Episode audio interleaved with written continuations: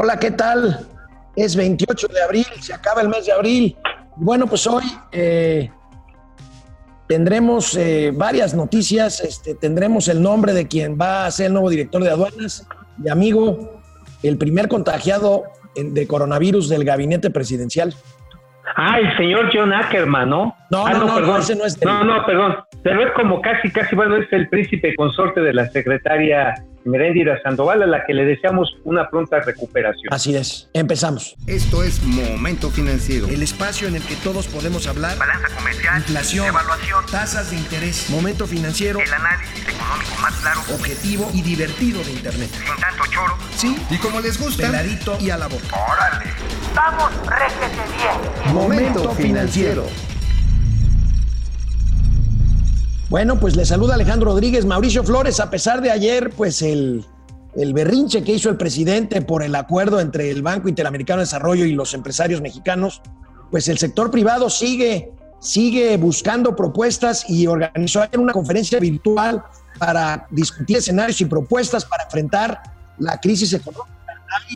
Hay, clips muy interesantes de esta reunión virtual que se hizo ayer, eh, organizada por el CCE y presidida por el presidente de los banqueros, Luis Niño Rivera. Bueno, qué bueno que se empiezan a poner de acuerdo, sin embargo, creo que las medidas son muy claras, las que se requieren, las que se requieren. No hay mucho más que, que inventarle, digo, Así seamos es. sinceros. Este, yo creo que es un ejercicio, pero que, pues lamentablemente, pues no les van a hacer caso. Digo, ya vimos que no hay voluntad de hacerles caso. Digo, es mi muy simple y humilde opinión. Estoy de acuerdo contigo, Ah, lamentablemente, estoy de acuerdo contigo, lamentablemente, amigo, pero ayer la primera que le puso el dedo en la llaga fue Vanessa Rubio, senadora, senadora de la República por el PRI, ex, el ex subsecretaria de Hacienda, y habló del problema que tenemos encima con el crecimiento económico, con la caída del PIB. A ver, A ver, ¿qué dijo? ¿Qué dijo Vanessa? Clarísimo que vamos a enfrentar la peor crisis económica en México de nuestra historia. Y lo digo con datos. eh, la peor crisis, eh, la peor caída del Producto Interno Bruto fue en 1995, cayó eh, menos 6.29. Y eh, si ahorita nosotros promediamos lo que, quie- lo que espera el Fondo Monetario Internacional que caiga la economía de México, que es menos 6.6, algunos otros eh, como Bank of America o, o Citibanamex que incluso dan posibilidades de, de caídas de dos dígitos, pues ahí está el dato. Entonces va a ser la peor crisis económica, la peor caída económica que haya tenido eh, México en su historia. Por cierto, nada más hay que decir, fue de las coordinadoras de campaña de José Antonio Mir. sí, sí, sí, hay que decirlo, hay que decirlo. Ahora, ella básicamente pues hace lo que el balance de lo que ya sabemos, se entregó, eh, el presidente de la República recibió un país creciendo al 2.5% y eh, pues se cayó 0.1% y ahorita ya va 1.6%, o sea, casi cuatro puntos del PIB se ha caído eh, durante los últimos 16 meses el crecimiento económico. Pues sí tenemos una situación realmente complicada, no, o sea, no se gestó con el coronavirus, digamos que el coronavirus vino a ser la bola de boliche sobre el pastel, ¿no? Finalmente vino a comprimir y a compactar toda la actividad económica. Eh, tenemos muchas áreas, por ejemplo, me estaban comentando el día de ayer, los fabricantes de acero que ya venían afectados primero por una competencia desleal de lejano oriente, la contracción del mercado automotriz, que el año pasado, amigo, dimos cuenta mes a mes de que iba para abajo, ahora pues está compactado, comprimidísimo en toda América del Norte, porque también en los Estados Unidos, en Canadá, se han visto obligados por la pandemia a restringir tanto la venta como la fabricación de vehículos. Y eso le ha pegado a toda la cadena. Oye, amigo, me llamó la atención ayer en estos foros que organizó el Consejo Coordinador Empresarial lo que dijo el senador Mario Delgado. Como tú sabes, el senador Mario Delgado, morenista, muy cercano. Diputado, sí, diputado, diputado. diputado, no, me perdóname. Lo, no me lo subas de, de nivel diputado. porque se me a De por sí, de por sí, este, siempre anda muy pendiente en quedar bien con el presidente López Obrador, el Mario, el amigo Mario Delgado. Y bueno, me llamó la atención que ayer el diputado Delgado, coordinador de los diputados de Morena en la Cámara de Diputados, aceptó que el gobierno puede ser una especie de respiración, de respirador artificial, ahorita que se está hablando mucho de eso, para destinar recursos directos a estos trabajadores informales.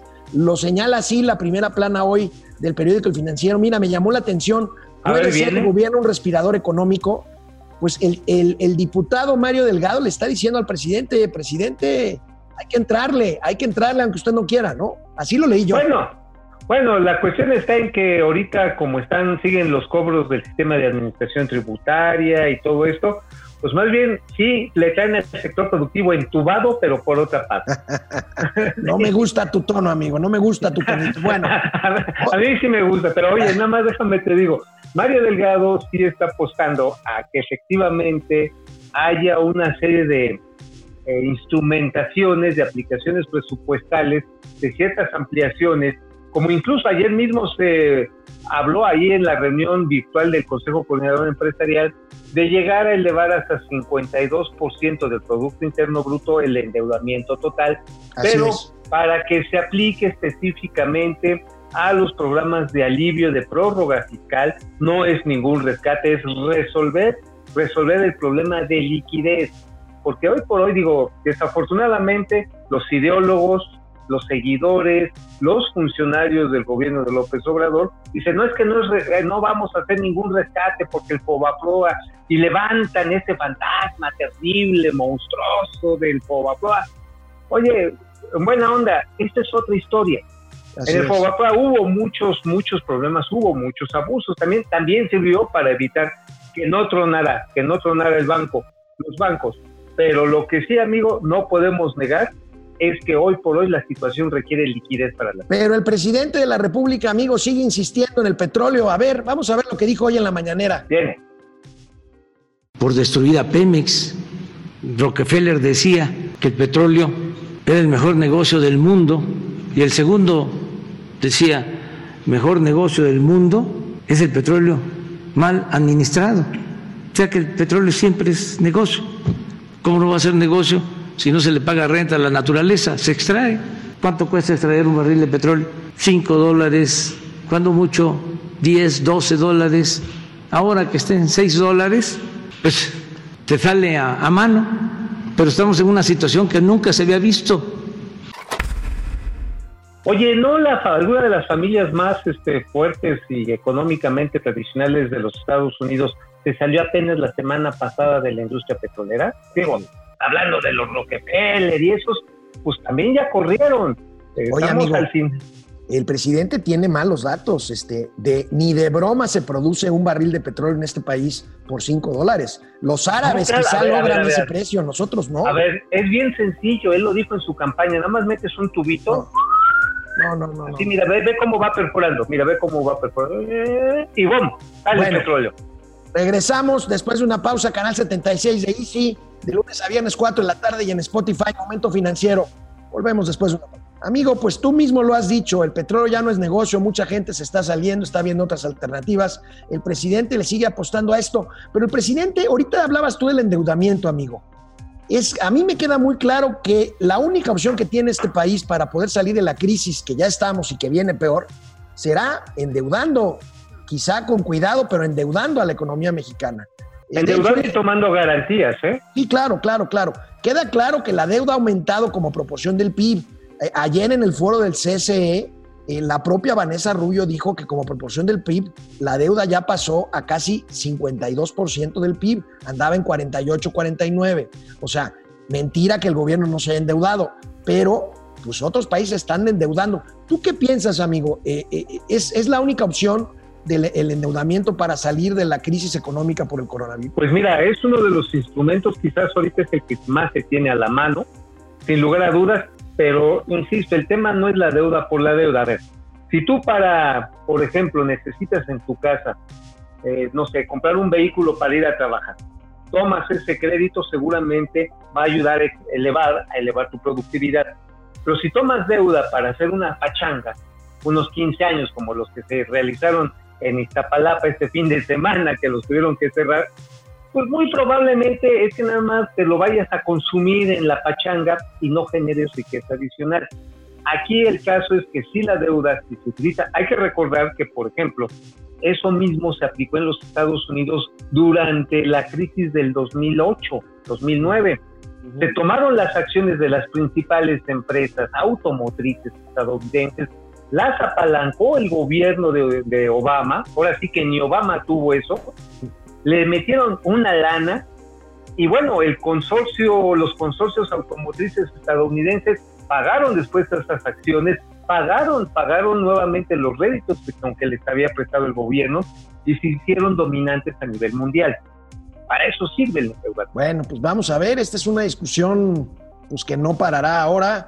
Eh, los economistas insisten muchos expertos insisten y están viendo los ejemplos de otros países que la deuda, por supuesto, hacerlo con cuidado, no despilfarrar ni mucho menos, pues será la de las pocas opciones que tengamos, aunque el presidente le siga apostando a extraer petróleo, refinarlo y consumir nuestra propia Oye. gasolina. Oye, por cierto, ayer el precio del petróleo se cayó a 6 dólares con 2 centavos.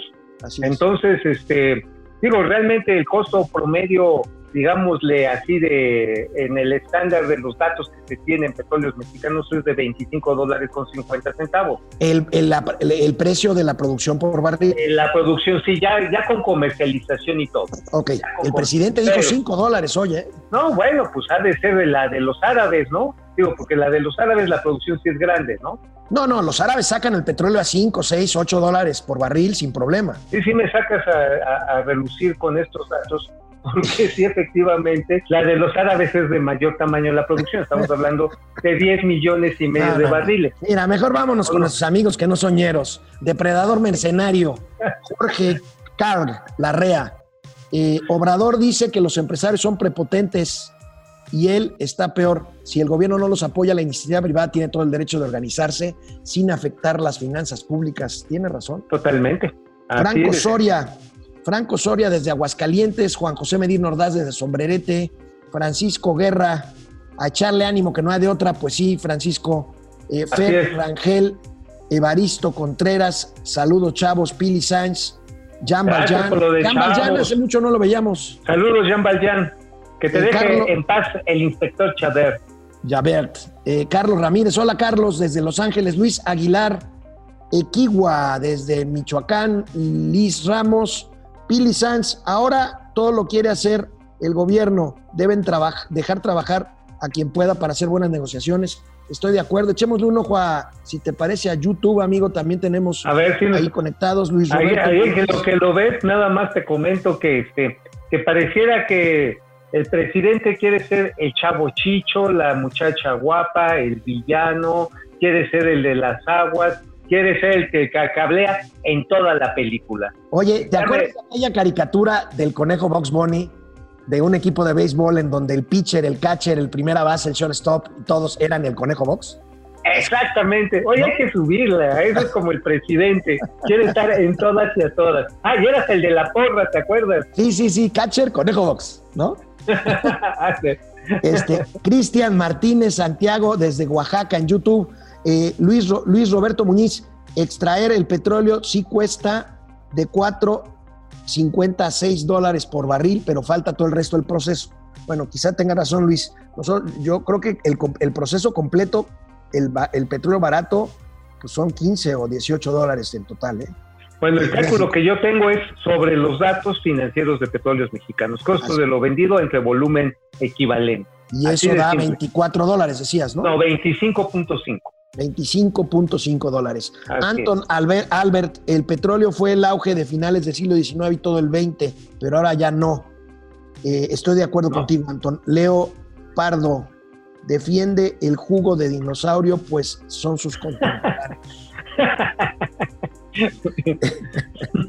Bueno, Bueno, amigo, mira, este, pues si revisamos este, la nota principal del periódico El Economista, nuestros queridos amigos del Economista, Saludos a nuestros Habla amigos. de un asunto interesante, amigo, que tú traes por ahí en, en el pizarrón. Recordemos que la firma del Tratado de Libre Comercio incluyó algunas nuevas reglas para los proveedores mexicanos. Bueno, pues resulta que les van a dar, según el economista, una prórroga para que el Tratado de Libre Comercio pueda entrar en vigor, como dicen, el 1 de julio e ir acomodándose en cuanto a las nuevas reglas de origen, pues esto para tratar de reanimar lo más pronto posible la cadena de valor de los autos. Sí, porque a final de cuentas, mi estimado amigo, hay que recordar que el mercado estadounidense de vehículos, nada más el estadounidense, es de 21 millones de unidades al año. México es su tercer exportador más importante. Ellos este, traen, traen este, muchos vehículos de Asia, principalmente, de Japón, los traen de Corea, también llevan muchos europeos, pero México es uno de sus principales proveedores. Ahora, aquí el asunto y el cambio de regla de origen tiene que ver con la lámina. Antes venía la lámina así, digamos, en rollo, en rollito. Ahora tiene que ser moldeada para que pueda funcionar dentro del acuerdo del Tratado de Comercio Trilateral. ¿Eso qué quiere decir? Que ya no puede estar el rollo así nada más en Asia y aquí lo rolas. Tiene que estar rolado aquí en México ya con la forma para que tenga los beneficios de la bueno, mientras no me digas que, quieres, que quieres rolar la moldura, todo está bien. Este, bueno, amigos, canal 76, canal 76 de Easy, eh, de lunes a viernes, 4 de la tarde en Spotify, en YouTube y en Facebook, Momento Financiero, Economía, Negocio y Finanzas, para que todo el mundo las entendamos. Volvemos. Bueno, este, amigo, ¿recuerdas la planta cervecera que se suspendió en Cali, esta de Constellation Brands, por una consulta? Sí, claro. Bueno, pues el día de hoy te este, bueno, conocemos, conoces muy bien a nuestro querido amigo, el periodista Pancho Garfias. Pancho, claro, te, claro. te mandamos un saludo. Hoy documenta en Excelsior, hoy documenta en Excelsior que puede caerse otra gran inversión extranjera en México, nada más que ahora en el estado de Sinaloa. Se trata, amigo, de un proyecto de la empresa alemana Proman. Tiene listo, todo listo para construir una planta de fertilizantes en Topolobampo. La inversión, amigo, es tres veces mayor que la de Mexicali, 5 mil millones de pesos. Bueno, realmente los 5 mil millones de dólares es todo el proyecto, no, de dólares, es de todo el programa, de todo el proyecto de Constellation Brands. O sea, la planta de Mexicali era solamente de 1.500 tenía una serie de programas de ampliación en todo el país que sí sumaba los 5 mil. Ahora, nada más déjame, te doy un datito. ¿Sabes cuánto le quiere pagar el gobierno a, este, a los amigos de Constellation? ¿Cuánto? 500 millones de dólares. Pero si ya ven inventado 900, ¿no? Pues que tomen su pérdida o ahí se ven. O sea, ahí te dejo nada más el pleito que se viene. Pero bueno, es otro pleito sobre el pleito que nos estás diciendo nuestro amigo Pancho García. A ver, vamos a ver las, los datos que estaban poniendo. Ahí viene, ahí viene, ahí viene el de Pancho García. Es un pleito sobre otro pleito. Porque... Es, es una planta fertilizadora que se supone que vale 5 mil millones de pesos y la empresa ya invirtió, de, de, dólares, perdón, y la empresa ya invirtió 100 millones de dólares, pero está a la espera de que se haga una consulta popular, hazme el favor. Otra vez, otra vez, porque mira, esas empresas, esas plantas no se empiezan a fabricar, no se empiezan a levantar, si no traes todos los permisos de uso de tierra, toda la manifestación de impacto ambiental, la famosa mía, que usualmente es la tuya, este, también este, todos los permisos para uso y explotación de agua, todos, todos y cada uno. Entonces, ¿qué pasa? Nuevamente, porque hay algún grupo que está en contra, pues finalmente el presidente y el gobierno dicen, no, hay que, hay, hay que tomar en cuenta al pueblo bueno, se hace una consulta a modo y para atrás. Ok, amigo, pues mira, me dicen que ya resolvieron los problemas técnicos. Me gustaría mucho, me gustaría mucho eh, ver lo que dijo Santiago Levi, que es un hacendario de larga carrera. Eh, Santiago Levi, quien fuera director general también del IMSS, él habló de lo que representa la problemática de la economía informal para atenderlos en esta crisis. ¿Lo vemos? A ver, vamos. 20 millones de trabajadores informales en las zonas urbanas del país. A 20 millones de trabajadores informales, la sociedad les está diciendo, por favor quédate en tu casa y no vayas a trabajar. Sin embargo, no estamos acompañando eso con los medios de subsistencia para que los trabajadores informales se puedan quedar en su casa. Es muy difícil que la sociedad le pida a alguien que se quede en su casa a pasar hambres o a pasar carencias.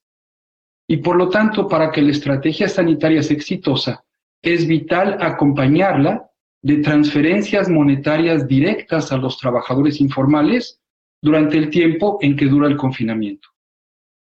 Esto se está haciendo ya en muchos países de América Latina y en muchos países del mundo. En Perú, en Brasil, en Argentina, y es vital que lo hagamos en México. Esto no se logra a través de los programas sociales tradicionales. Bueno, pues efectivamente la, terrible disyuntiva entre trabajar o morirse de hambre está ahí presente para todo el comercio. Los trabajadores del sector informal no son solamente tianguistas, hay albañiles, pero también hay músicos, hay muchos artistas, hay eh, también a su vez hay artesanos, los que te reparan las sillas de bejuco, realmente es una tragedia humanitaria. sastres, en fin. Sí, sí, es una tragedia humanitaria de grandes dimensiones que hoy por hoy no se está atendiendo, que se está dejando a mano, a manos de la solidaridad de las personas, porque pues no hay ningún programa específico para atender a este grupo social. Sí, sí, sí, por eso hace falta recursos. Pero amigo, ahorita que hablabas tú de la deuda, me llamó la atención también, y ya tenemos el video, de lo que dijo Vanessa Rubio, experta, pues ella fue subsecretaria de Hacienda y Crédito Público, sobre cómo estamos en materia de deuda pública en este gobierno. A ver. A ver, venga, venga, sí. Anteriores de 1.7. Cuando se dejó de crecer fue en 2019, menos 0%. Entonces, el tiene que ver con endeudamiento. Este ya se puede decir que es uno de los gobiernos más endeudados de las últimas décadas. Y uno mide la deuda completa, eh, es el, el, digamos, el, la medición más amplia de la deuda, es el saldo histórico de los requerimientos financieros del sector público, que da la proporción de deuda respecto del PIB propio Hacienda, ahora en el documento de precriterios generales de política económica, nos dice que en vez de ser ese saldo histórico, es decir, la proporción de deuda PIB de 45%, ahora va a ser superior a 52%. Entonces, bueno, eso hay que dejarlo claro. Y, y sí, yo creería que tendríamos un margen de mayor endeudamiento. Es una política eh, eh, que están experimentando varios países del mundo. Mi preocupación a ver, amigo, nada más, una expansión de la deuda el año pasado, nada más hemos dicho ese dato es de 418 mil millones de pesos en la deuda bruta. De estos, una cuarta parte, estamos hablando de prácticamente 105 mil millones de pesos, es parte de los pasivos que se comieron por la cancelación del nuevo aeropuerto allá en Texcoco, en tu querido Texcoco. O sea, eso fue un endeudamiento, pero a lo baboso. O sea, no había necesidad y toma la barbón. Ahí les eso, va 200, eso explica la eso explica la afirmación drástica que hace Vanessa Rubio, ¿no? Este es el pues sí. gobierno que a estas alturas de su administración se ha endeudado mucho más. Pero bueno, amigo, ya habrá, habrá, si lo aprueban, que seguramente lo harán, eh, nuevo director general de aduanas, nuevo administrador general de aduanas, que es un área muy delicada. El presidente Uf. de la República hoy en la mañana así lo anunció. A ver. Voy a presentar al Senado a quien va a desempeñarse como director de aduanas. Va a ser el licenciado Horacio Duarte, que sustituye a Ricardo Agüete. Oye, a Horacio Duarte lo van a meter, oye, pues que lo manden blindado, ¿eh? Porque ahí la maña está por todos lados. Y no es un problema de este gobierno, ¿eh? Es históricamente un problema. Hay una colusión inmensa y ahí sí aplica la norma de crimen organizado. Plata o plomo. Agua. Sí, amigo, es un problema Horacio Duarte, si ustedes no se acuerdan, amigos, fue un perredista que fue representante del PRD y de López Obrador cuando estaba en el PRD ante el INE se aventó varios tiros ahí en el INE con los temas estos favoritos de Andrés Manuel del fraude electoral y de todas estas cosas. Amigo, está llegando antes de irnos una noticia de última hora. Tras casi cuatro años, México y la Unión Europea concluyen negociación para modernizar acuerdo comercial. Vamos a ver bueno, si pues ayuda a, en los próximos meses. Pues a mandarles tequila y traer quesitos de allá, ¿no? Bueno, amigo, nos vemos mañana, ya mitad de semana, miércoles, aquí desde el confinamiento, desde casa. Te mando un saludo y a todos los amigos. Saludos a todos. Vamos, réjete bien. Momento financiero.